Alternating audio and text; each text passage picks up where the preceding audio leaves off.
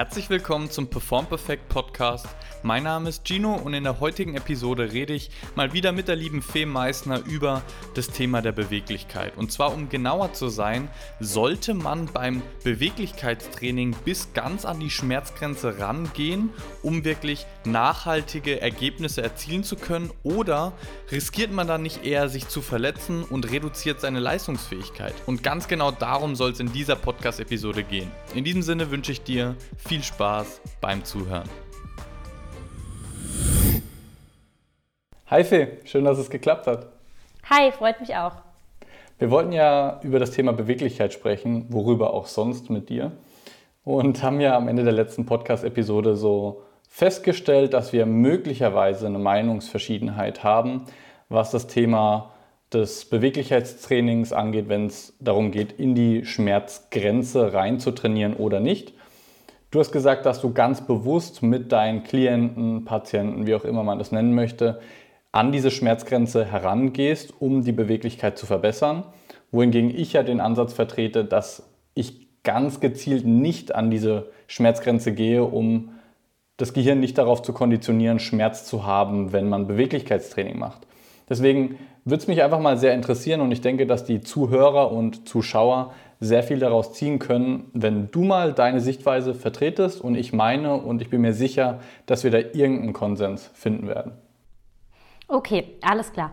Ja, also bei mir ist es so, dass ich denke, dass es Sinn macht, an die Schmerzgrenze zu gehen, weil die Leute wollen ja wirklich in der Beweglichkeit eine Steigerung erfahren.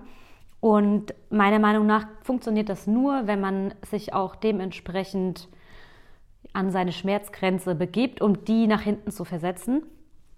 Und das kann man sich aber jetzt nicht so vorstellen, dass das hier die reinste Qual ist, sondern das wird ganz vorsichtig und auch mit viel Einfühlungsvermögen sich da herangetastet und jeder hat ja auch eine individuelle Schmerzgrenze und es geht darum, seinen Körper einfach kennenzulernen und selbst zu entscheiden und zu differenzieren, wann ist der Schmerz noch gut, also wann ist es so ein ganz normaler Dehnungsschmerz, den ich eventuell auch genießen könnte und wann ist das vielleicht einfach nicht mehr gesund und führt vielleicht auch zu einer Verletzung wie, ein, wie Rissen oder äh, Zerrungen. Und genau, darum geht es letztendlich. Und aber du hast äh, da schon recht, also da gebe ich dir recht, dass das ähm, ein, also ein zweischneidiges Schwert ist oder man da eben einfach vorsichtig mit umgehen sollte. Ja, ich denke, dass man da halt auch nochmal darauf eingehen sollte, woran wir überhaupt arbeiten, wenn wir Beweglichkeitstraining machen, weil es vielen ja nicht so klar ist. Du hast gerade einen sehr wichtigen Punkt angesprochen, nämlich die Schmerztoleranz. Und das ist auch genau das, das wir manipulieren können durch Beweglichkeitstraining.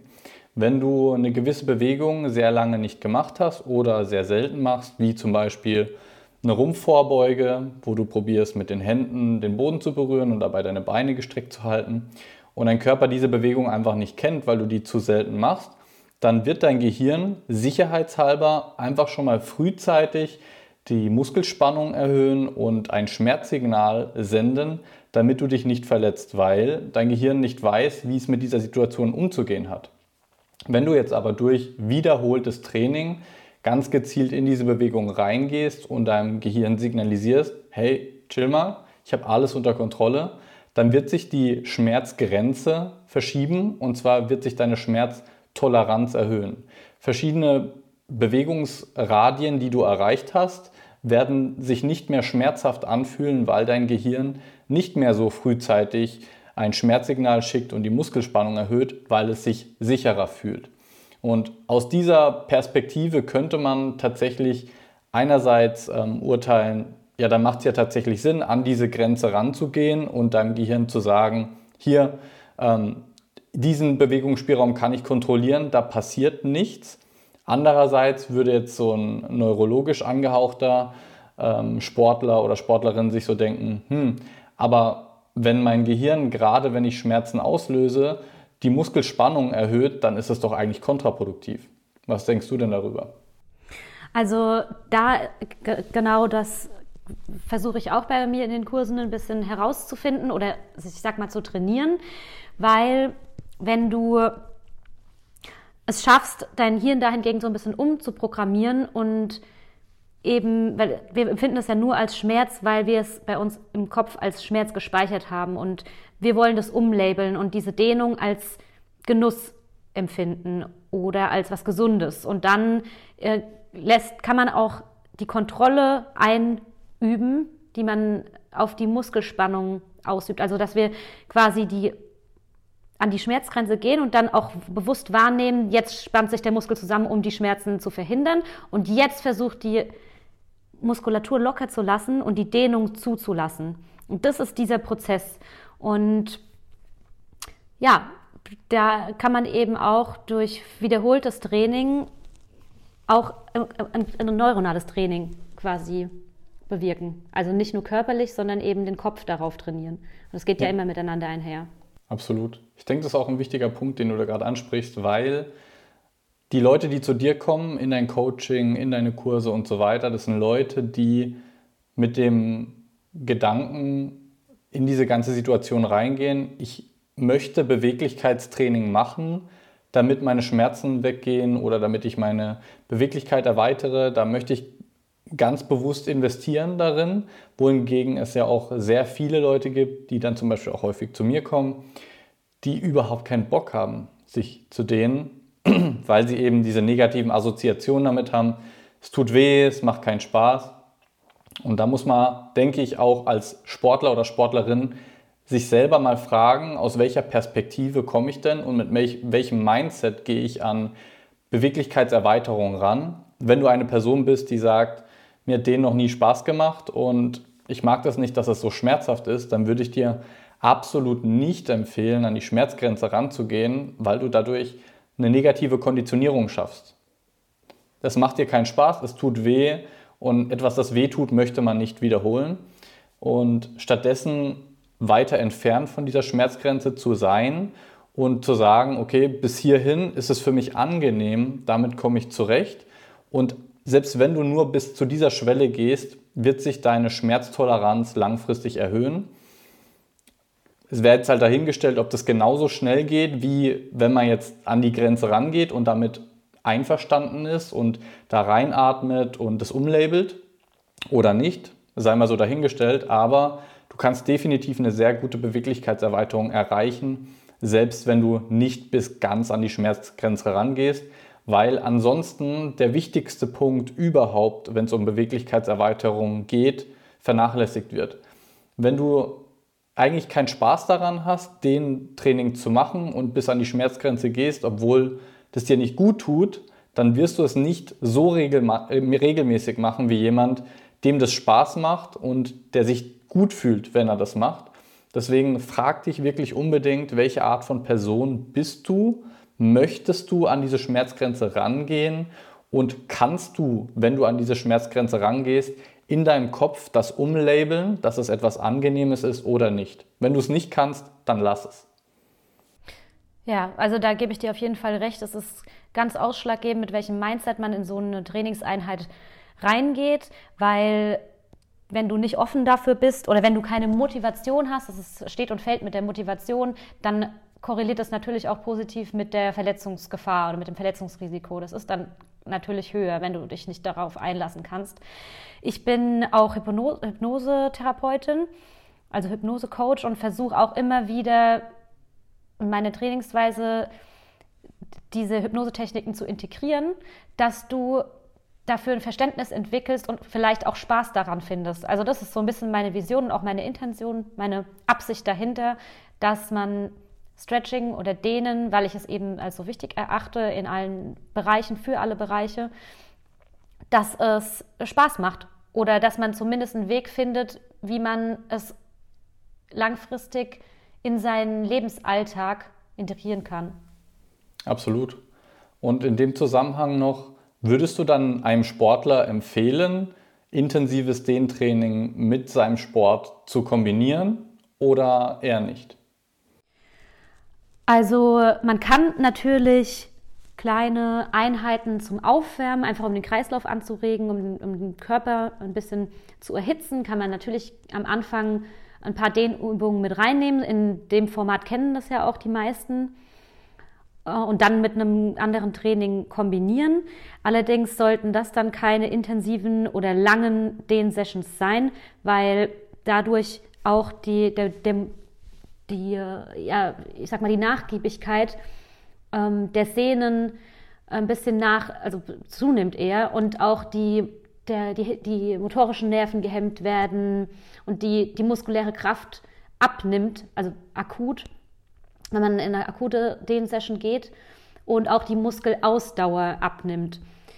Wenn man jetzt aber das Training nicht kombiniert, sondern separiert und vielleicht sagt, an einem Tag mache ich äh, mein herkömmliches Trainingsprogramm und äh, wechsle das ab, am nächsten Tag mache ich meine Stretching-Einheit und die dann auch wirklich lange durchzieht, also vielleicht eine halbe Stunde oder Stunde.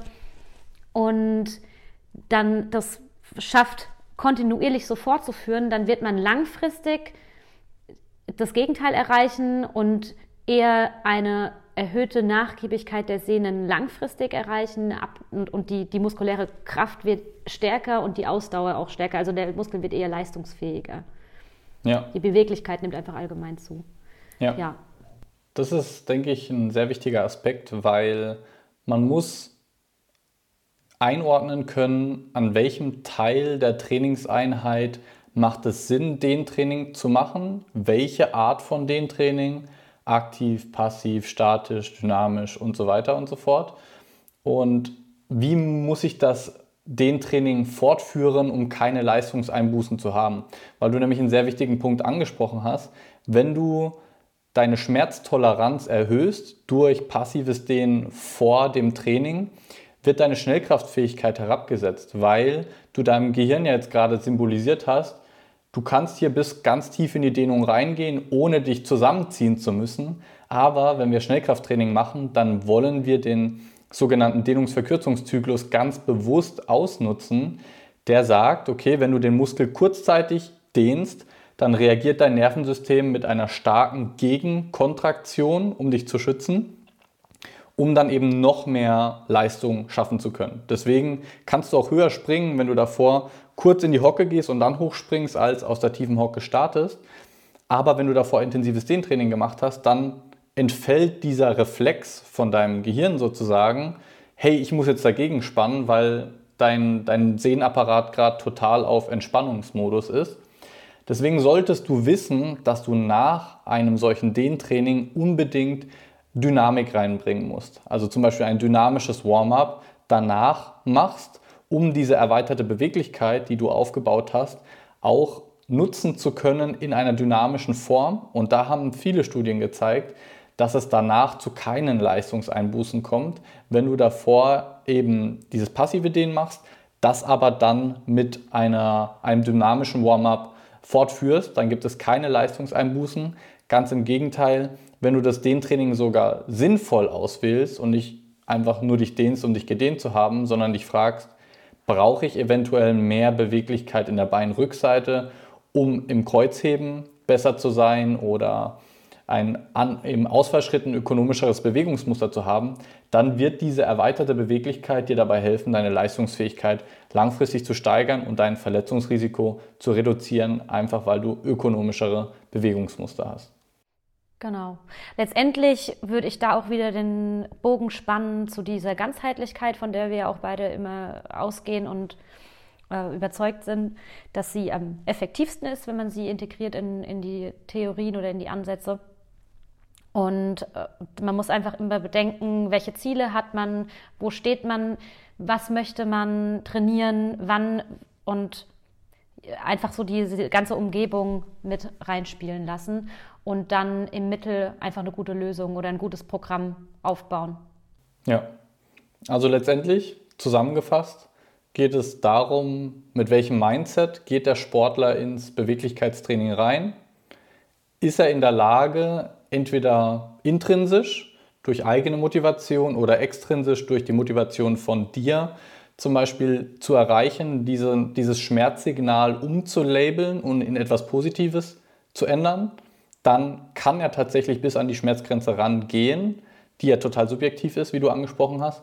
Wenn du nicht in der Lage bist, das so zu machen und dann auch keinen Spaß daran hast, logischerweise in den Schmerz reinzutrainieren, dann musst du das um Gottes Willen nicht machen und wirst trotzdem langfristig sehr große Beweglichkeitserweiterungen feststellen können, weil sich trotzdem deine Schmerztoleranz erhöhen wird. Deswegen ist es eine Sache des Mindsets, mit welcher du da rangehst.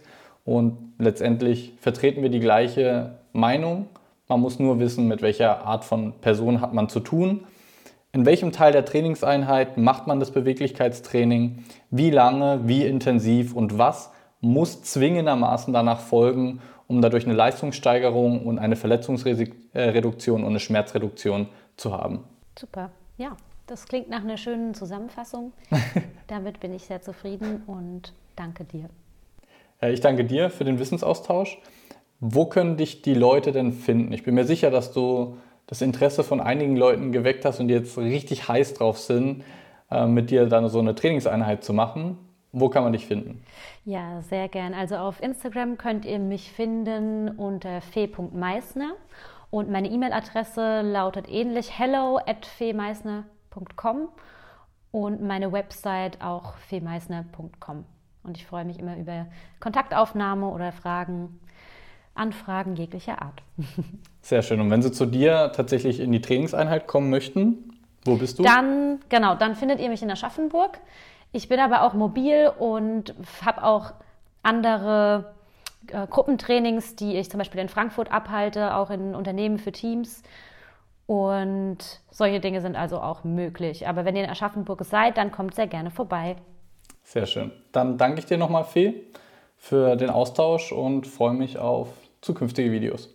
Dankeschön, ich freue mich auch. Bis bald. Ja, in diesem Sinne wünsche ich dir noch eine schöne Woche und Dankeschön. vielen Dank. Dankeschön. Ebenso. Danke dir. Ciao. Ciao. Vielen Dank fürs Zuhören von dieser Episode des Perform Perfect Podcasts. Ich hoffe sehr, dass sie dir gefallen hat und du einiges Neues dazulernen konntest. Wenn es der Fall war, dann tu mir bitte den Gefallen und abonniere den Podcast. Lass eine 5-Sterne-Bewertung da. Eigentlich irgendeine Bewertung, aber 5 Sterne wäre natürlich mega und teil diese Episode mit deinen Sportlerfreundinnen und Freunden, damit auch sie was davon lernen können. Wenn du noch Bock auf mehr richtig guten Input für Sportler im Bereich Prävention, Leistungsoptimierung und Rehabilitation hast, dann schau gerne auf YouTube, Instagram und Facebook unter Perform Perfect vorbei oder auf der Webseite unter performperfect.de. In diesem Sinne würde ich sagen, bleib gesund, dein Gino.